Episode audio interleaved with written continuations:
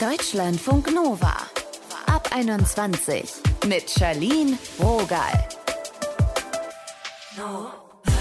Ein letztes Mal die Mitbewohnerin vor dem Auszug dick im Arm halten, ein letztes Mal auf dem geliebten alten Sessel sitzen, bevor er entsorgt wird. Ein letztes Mal im Lieblingscafé dabei sein, mit Freundis quatschen, bevor man dann in eine andere Stadt zieht. Abschiede tun weh, gehören aber auch irgendwie dazu. Lasst uns drüber sprechen. Das machen wir mit einer Psychologin. Sie erklärt, warum Abschiede wichtig sind und was wir gegen den Schmerz tun können. Erstmal hätte Christina, sie hat gerade ein Auslandssemester in Jerez de la Frontera, einer Stadt in Südspanien, gemacht und ist gleich durch zwei Abschiede gegangen. Davon hat sie uns erzählt. Hi Christina. Hi. Zunächst mal, wie war denn der Abschied in Deutschland? Also ich würde sagen, der Abschied in Deutschland war mir bis zum letzten Moment gar nicht so richtig bewusst, weil ich vor meinem Abschied mitten in der Klausurenphase war und vier Klausuren zu schreiben hatte. Mhm. Ähm, zwischendrin gab es immer mal wieder Abschiede von Freunden, von Familienmitgliedern. Danach ging es gleich wieder ans Lernen. Richtig bewusst wurde mir das erst am Abend davor, als ich dann angefangen hatte, den Koffer zu packen. Und wie war denn so der letzte Moment, als du wirklich final Tschüss gesagt hast? Wusstest du das da? Okay, krass. Das war's jetzt erstmal.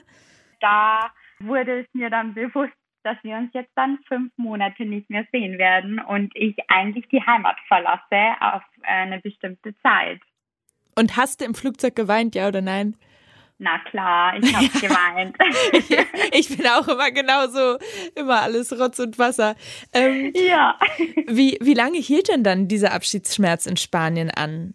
Also ich würde sagen, ähm, der hielt gar nicht so lange, denn am Anfang ist man erstmal beschäftigt mit Leben organisieren. Es ging gleich am Montag dann in die Uni. Ich hatte Vorlesungen. Ich habe ähm, zwei Mitbewohner gehabt in Spanien, mit denen habe ich ganz viel gemacht. Und dann ist man ziemlich abgelenkt die ersten zwei Wochen. Ich würde sagen, mehr als drei Tage hat der Abschiedsschmerz nicht gedauert. Hört sich gut an. Ist ja auch schön, wenn man dann so ankommt, wo man ist, ne? Also auch im Kopf. Na klar, damit man das Ganze genießen kann. Du hattest ja dann quasi einen zweiten Abschied, nämlich als du wieder die Koffer gepackt hast und nach Deutschland bist. Inwiefern hat sich das anders angefühlt? Das Tschüss sagen. Mhm. Also dieser Abschied, der war deutlich härter als der erste Abschied, denn man wusste ja nicht, wann man diese Freunde, die man mhm. da kennengelernt hat, wieder sieht. Ich hatte Freunde aus Mexiko, aus Italien, aus Frankreich und man weiß ja nie, wann man wieder Zeit findet, sich zu besuchen. Dementsprechend war der Abschied wirklich härter, auch weil mir die Stadt so ans Herz gewachsen ist. Jerez de la Frontera ist ja wunderschön und meine zweite Heimat geworden. Und mich davon dann zu trennen, das war viel emotionaler. Was vermisst du da besonders an Andalusien? Ich vermisse zuallererst das Klima. Es war immer so schön warm. Am Schluss war es zwar sehr heiß, mhm. aber ich habe das sehr genossen, jederzeit ans Meer fahren zu können, Abende in der Stadt zu verbringen mit den Leuten, die man da kennengelernt hat, aber auch unsere Wohnung, unsere Dachterrasse, uh. diese Sonnenuntergänge, diese vermisse ich eigentlich am meisten und natürlich die Mitbewohner, die mir ans Herz gewachsen sind, die vermisse ich auch ganz arg. Ja, das glaube ich, hört man dir auch an. ja. Wie war denn dann dein letzter Tag?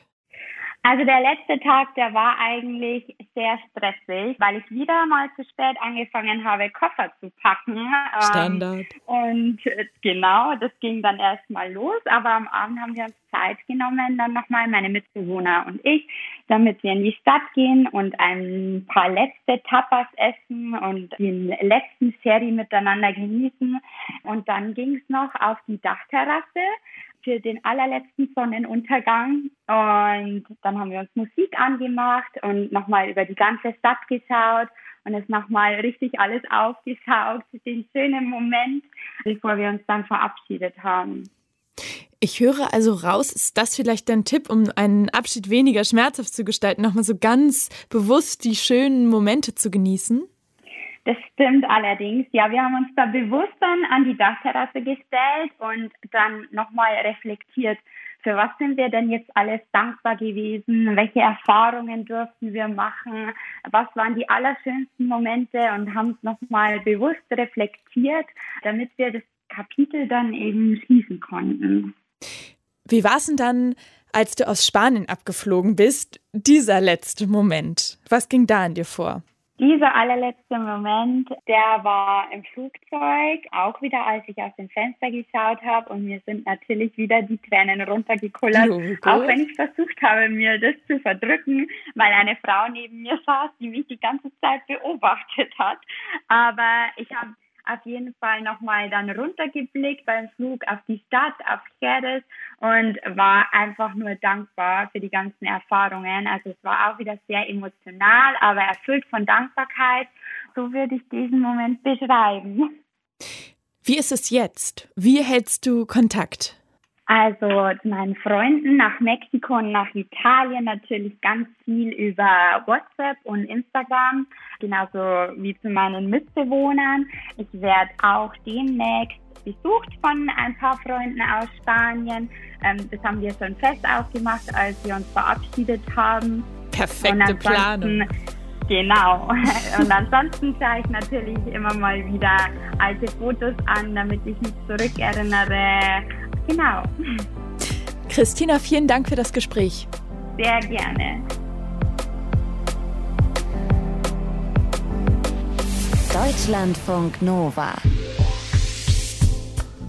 Abschiedswehwehchen. Das geht manchmal ganz fix. Die Tür geht zu, man atmet durch und sagt, so, nächste Etappe. Dann gibt es aber auch den Abschiedsschmerz und wie wir damit umgehen können und auch nach dem Abschied, wenn wir das wollen, uns nah bleiben können. Darüber habe ich mit der Psychologin Tabea Schlee gequatscht. Hallo Tabea. Hallo.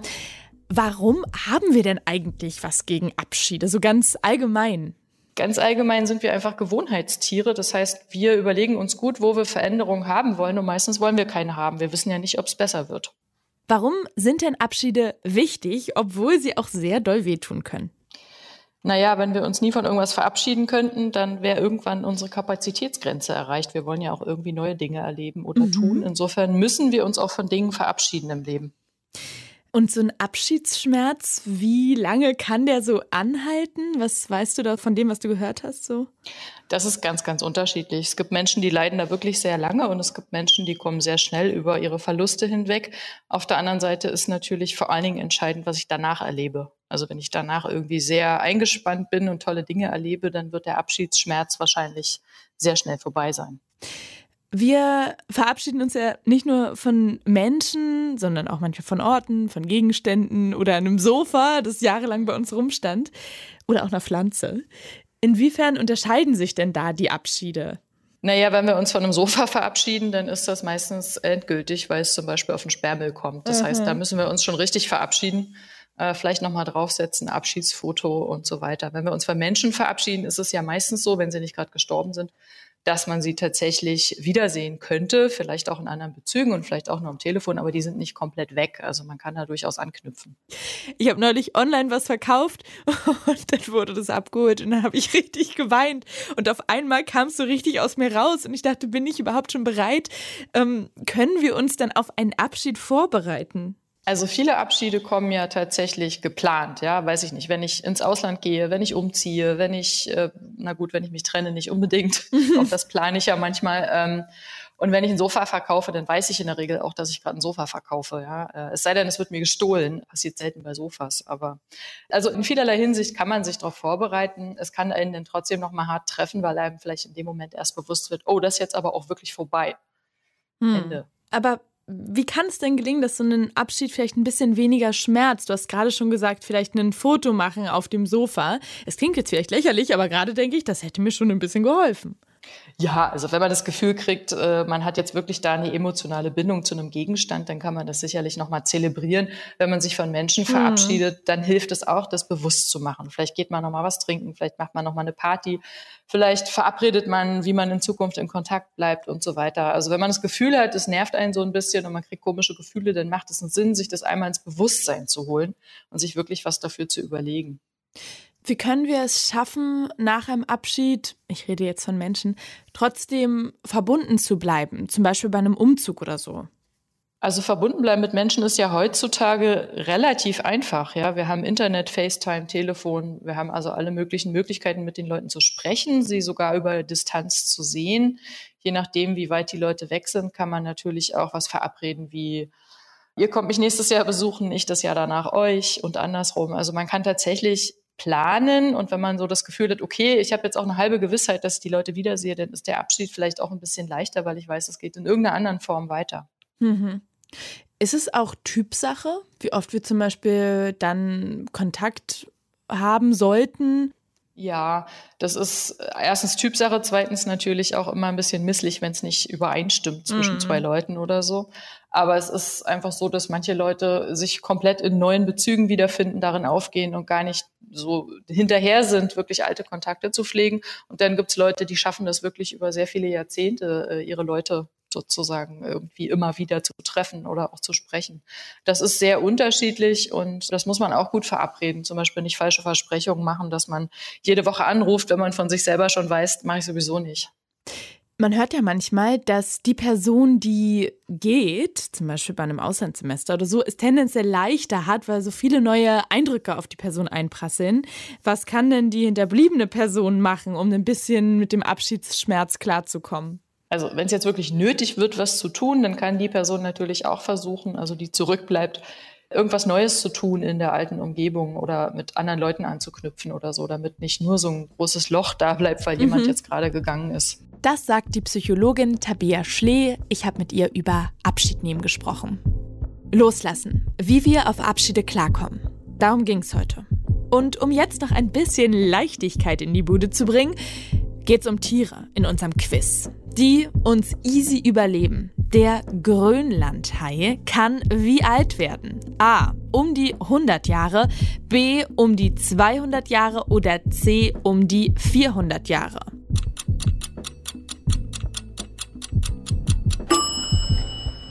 Vierhundert Jahre. Ja, 400 Jahre. Das ist uralt. Grundsätzlich gilt, habe ich nachgelesen, dass Raubtiere immer ein bisschen mehr Lebensspanne brauchen als ihre Beute, damit sie Schwankungen bei der Beutedichte abpuffern können. Die Natur wieder, ne? Pottwale, das sind, wenn überhaupt, die einzigen Feinde. Das war's hier vom Ab 21 Team. Ich bin Charlene Rogal. Ciao, Kakao. Deutschlandfunk Nova. Ab 21. Immer Montag bis Freitag auf deutschlandfunknova.de und überall, wo es Podcasts gibt. Deutschlandfunk Nova ab 21.